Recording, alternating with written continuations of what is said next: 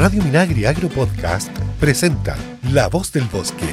Bienvenidos, bienvenidas a una nueva edición de La Voz del Bosque a través de Radio Minagri del Ministerio de Agricultura. Les saluda Mariela Espejo y hoy en nuestro espacio La Voz del Bosque tendremos un programa muy especial. Conversaremos sobre la flora del desierto, específicamente de los cactus, plantas que lamentablemente hoy son traficadas en el mercado negro y que pueden alcanzar valores millonarios. Hoy tendremos dos invitados. Nos acompaña María Carolina Gasmurio Ortega. Ella es profesional del Departamento de Fiscalización de la Corporación Nacional Forestal a cargo de las materias de la Convención CITES. Bienvenida, María Carolina, ¿cómo estás? Gracias por acompañarnos. Hola eh, a todas y a todos, muchas gracias por la invitación. Y también nos acompaña una persona que sabe mucho de cactus. Él es don Sergio Silva, el gerente de la sede Viaguitas en Infor Coquimbo. ¿Qué tal, don Sergio? ¿Cómo está? Hola, Mariela, gracias por la invitación y la oportunidad de conversar estos temas. Así es, vamos a rápidamente a incorporarnos ya, a adentrarnos en este tema. Durante el año 2020, ¿cierto? Nos enteramos de un numeroso decomiso de cactus en Italia. Seguramente todos escuchamos las noticias. Este decomiso proveniente de diversos países americanos, entre ellos, bueno, el nuestro, Chile. Tras este desbaratamiento del ilícito, las plantas nuevamente están en Chile. Carolina, cuéntanos un poco eh, qué sucedió entre estos años 2020 y 2021 con estos cactus. Bueno, un poco como como efectivamente, como tú decías, el 2020 eh, la Corporación Nacional Forestal eh, tuvo un contacto eh, a través de un investigador que nos informó de una incautación que se había realizado en Italia, donde habían muchos cactus de origen chileno, ¿ya? Bueno, con esta información nosotros inmediatamente nos comunicamos con las autoridades administrativas de la Convención CITES italiana, ¿ya? Eh, nosotros nuestro rol como autoridad administrativa de, CITES en Chile, de Flora, y eh, empezamos a generar los contactos. Y efectivamente nos, dimos, nos enteramos de esto, hubo una comunicación constante, ¿ya? Todo este año 2020, y a través de coordinaciones en el cual participaron eh, no solo instituciones nacionales, ¿ya? del Ministerio de Agricultura, eh, como también el, Servicio Nacional de Aduanas, el SAC, muchas instituciones eh, que estuvieron comprometidas, y también el, el tema, los carabineros, como la policía en, en Italia, pudimos coordinar, gracias a la colaboración de una ONG, la repatriación de esta de todas estas cactáceas, que fueron 838 eh, eh, que se repatriaron, todas nativas de Chile, ¿ya? Y bueno, y con esto empezó todo una, una actividad, un desarrollo, una actividad inédita, ya que nunca antes se había eh, desarrollado, repatriar esa cantidad de, de cactáceas, ¿ya? Y con esto un trabajo colaborativo de las instituciones del Ministerio de Agricultura, porque primero tuvieron que entrar un periodo de cuarentena de más de cinco meses, donde el Servicio Agrícola y Ganadero no, nos colaboró, por supuesto, eh, como entidad sanitaria, y eh, posteriormente eh, pudimos llevarlas al Centro de Rescate de Cactáceas, que generamos justamente por la necesidad de tener un lugar de acondicionamiento para, estas casas. Sergio, eh, ¿qué motiva a las personas como este italiano a traficar? Porque uno dice, pueden traficar, no sé, productos, animales, especies. Eh, ¿Por qué esta especie, eh, el, cactus, ¿cierto? Es tan especial? ¿Qué características posee? bueno, Mariela, mira, antes de, responderte, eh, quisiera hacer una aclaración. ¿ah? Nosotros como INFOR, si bien trabajamos con Cactácea, eh, tenemos un colaborador que es realmente el experto, ¿ah? que trabaja con los cactus directamente en términos de taxonomía y biología molecular. Y él es Pablo Guerrero de la Universidad de Concepción.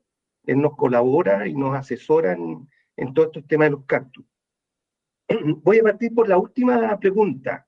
¿por qué son tan especiales estas especies? Estas especies, eh, nosotros en Chile tenemos entre 136 y 40 especies de cactáceas. El 80% de esas cactáceas solo viven en Chile. Ahí hay un punto atractor. O sea, son únicas, están en Chile y son únicas del planeta. Y si le agregamos el otro factor, que viven en ambientes de desierto, ¿ya? Con, que ocupan un hábitat extremadamente restringido, estas especies habitan en, la parte sur de la región de Antofagasta y la parte norte de la región de Atacama. Solo ahí, en el planeta. Entonces, eh, esto genera en los coleccionistas una gran atracción. ¿Ya? Y el otro, el otro tema importante es el precio. Estos cactus en, en, Italia o en Europa pueden alcanzar entre 500 mil pesos y los 3 millones. Si uno calcula un promedio de un millón y se repatriaron 800, es un volumen de dinero considerable. ¿Ya? Entonces, eso es. Eh, y esto para los coleccionistas es como un fetiche. ¿Te fijas? Lo quiero tener. Es como el tráfico de antigüedades. De ese nivel de, de tráfico y mercado negro estamos hablando con estas especies.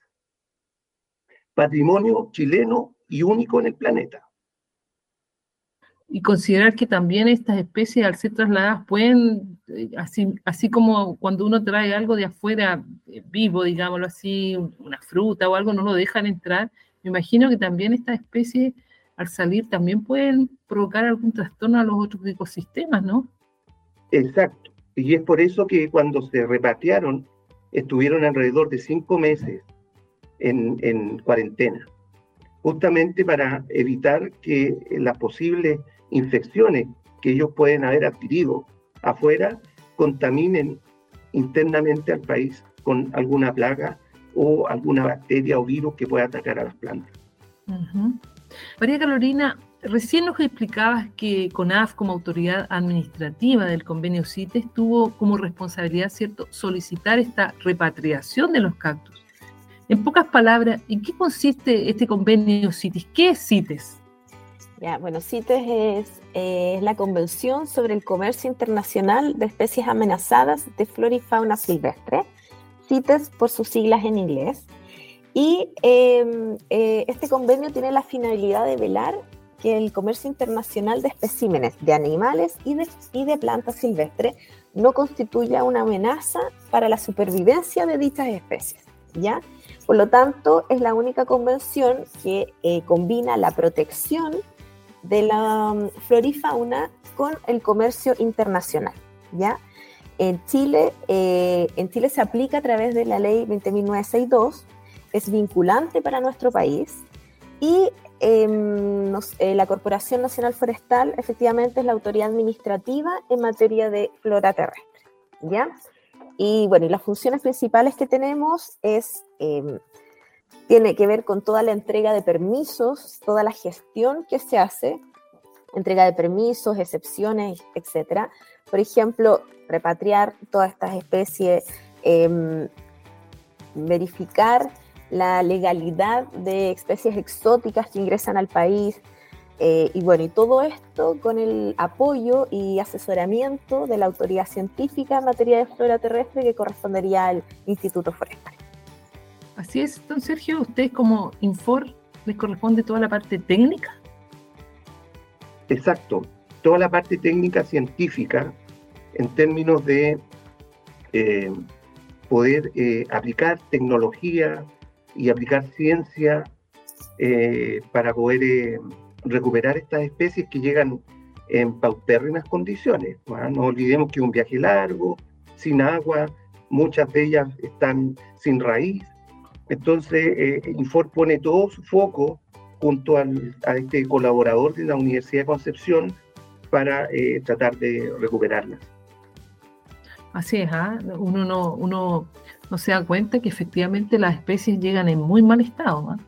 De hecho, como experiencia nosotros a veces participábamos en exposiciones y, teníamos especies ahí para regalar.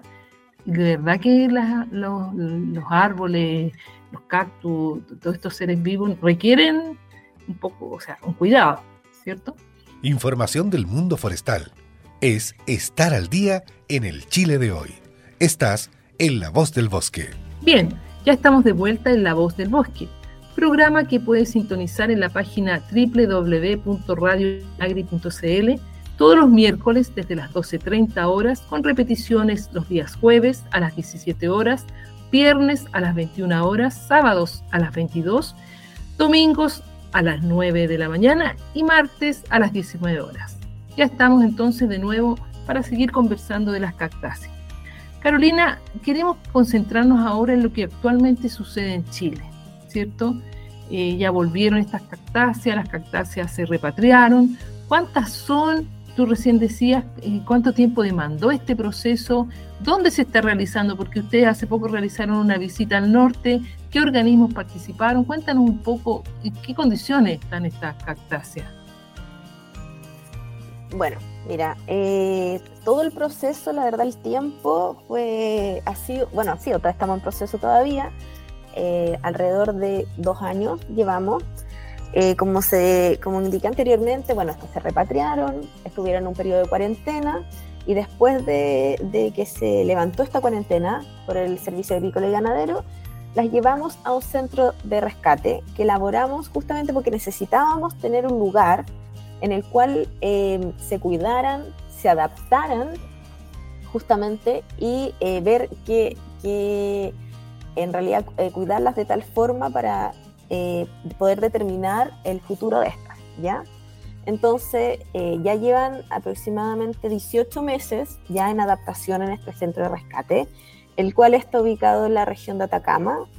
Eh, ¿por, qué, ¿Por qué elegimos ese lugar o lo hicimos ahí? Fue porque en realidad tiene las condiciones climáticas de, la distribución original de las especies, ¿ya? Que son copiapoas y eriocices principalmente. Entonces, ahora estamos, eh, siguen el periodo de cuidado, adaptación, y justamente a la espera de que ya vamos a hacer como una evaluación ya eh, exhaustiva de, estos individuos, de todos los ejemplares, para saber si efectivamente hacemos una devolución controlada eh, o también se pueden dar como para educación ambiental. Entonces la idea es hacer una conservación ex situ y en situ de, todas estas especies. Sergio, tú también estuviste en, este, en esta visita, ¿cierto?, del Centro de Recuperación de Cactáceas en, en Bahía Inglesa, que, es muy linda, por cierto. ¿Cómo están las plantas? ¿Qué va a pasar con estas plantas a la larga? ¿Y, cuántas plantas en definitiva coge este centro? ¿Y, qué otras especies también? ¿Hay puras cactáceas? Eh, mira, Marila, sí, en realidad hasta el momento tenemos solo cactáceas y, y digamos, en, en, la parte norte, en la macrozona norte de Chile, se aboca principalmente a las cactáceas, que son las que están listadas en apéndice 2. Bueno, estas cactáceas, fíjate, llegaron, como te mencioné, eh, en una condición paupérrima eh, y al cabo de 18 meses, como menciona Carolina, se están recuperando bastante bien. Hay indicios, por ejemplo, ya hay algunos individuos que eh, han, dado flores, hay otros que muestran evidencias de crecimiento, ¿ya? Uno lo nota por la generación de espinas nuevas y, la coloración un tanto más verde claro de, los ápices de estos cactus que están mostrando crecimiento. Eh, hecho que nos ha llevado a que hemos tenido que comenzar a, cambiarlos de, contenedor, ¿ya? Tenemos que hacer cambio de contenedor porque están, están creciendo y están enraizando bastante bien. A futuro creemos que así como va el proceso, vamos a, vamos a poder eh, eh, reintegrar a su medio natural un alto porcentaje de estos individuos. Y el resto, como mencionó Carolina, destinarlo a jardines botánicos para educación. Los chilenos tenemos que entender, sobre todo en, en esta parte norte del territorio, que tenemos flora única única en el planeta. Por lo tanto, debemos cuidarla. Es, parte de nuestro patrimonio. Cuando uno habla del patrimonio nacional, tiene que entender que tenemos otros seres vivos, como los cactus, en ambientes muy críticos y que dan una sustentabilidad al ecosistema. Y eso tenemos que interiorizarlo como chilenos y cuidar este patrimonio único, como te digo, en el planeta. El 80% de las 140 cactáceas que viven en Chile viven solo en Chile, en ningún otro lugar del planeta. Y eso tiene un alto valor. Sobre todo, ¿cierto? En este minuto donde todo tipo de especie, digamos, cuenta por el tema del cambio climático. Eh, correcto. Estas especies, imagínate, llevan millones de años viviendo en el, en el desierto. Son especies que están extremadamente adaptadas a ambientes áridos. Han pasado probablemente por situaciones más críticas que la actual y siguen habitando estas, estos, estas áreas. Entonces, ahí hay un valor intrínseco que tenemos que rescatar. Nos da sustento a el hombre un tanto antropocéntrico en su visión de la naturaleza. Estas especies nos dan sustento, son parte de nuestro ecosistema. Claro, y que se ven como un adorno muchas veces. En ese mismo sentido, Carolina, yo te quería consultar si una persona puede tener un cactus. ¿Qué, qué hacemos si vemos que venden cactus en la calle? ¿Uno puede adquirir una especie de esta? Eh, ¿Cómo se sabe si cumple con, con la normativa? Ya, mira, eh, por supuesto que todos podemos tener un cactus en nuestra casa em, comprándolo en los comercios establecidos. Y hay muchos viveros que se dedican a la reproducción artificial de cactáceas nativas, ¿ya? Y bueno, y también exóticas. Y no hay ningún problema en que podamos comprarlos ahí y, o sea, eh, está bien eso. Eh, acá el, el problema principal es cuando se compran en el comercio no establecido, ¿ya? Cuando se observa que, mm, desgraciadamente son sacadas del medio natural para venderla, ¿ya? Y, em, y en ese sentido lo que se puede hacer como ciudadana, ciudadano, es dejar una denuncia a través de la página web de CONAF, ¿ya? Eh, una denuncia de tercero. Efectivamente, en el banner em, haz tu denuncia de tal ilegal y ahí se pueden poner todos los antecedentes de dónde el lugar eh, donde se, está observando que se está vendiendo o que se está observando que se está extrayendo, etcétera.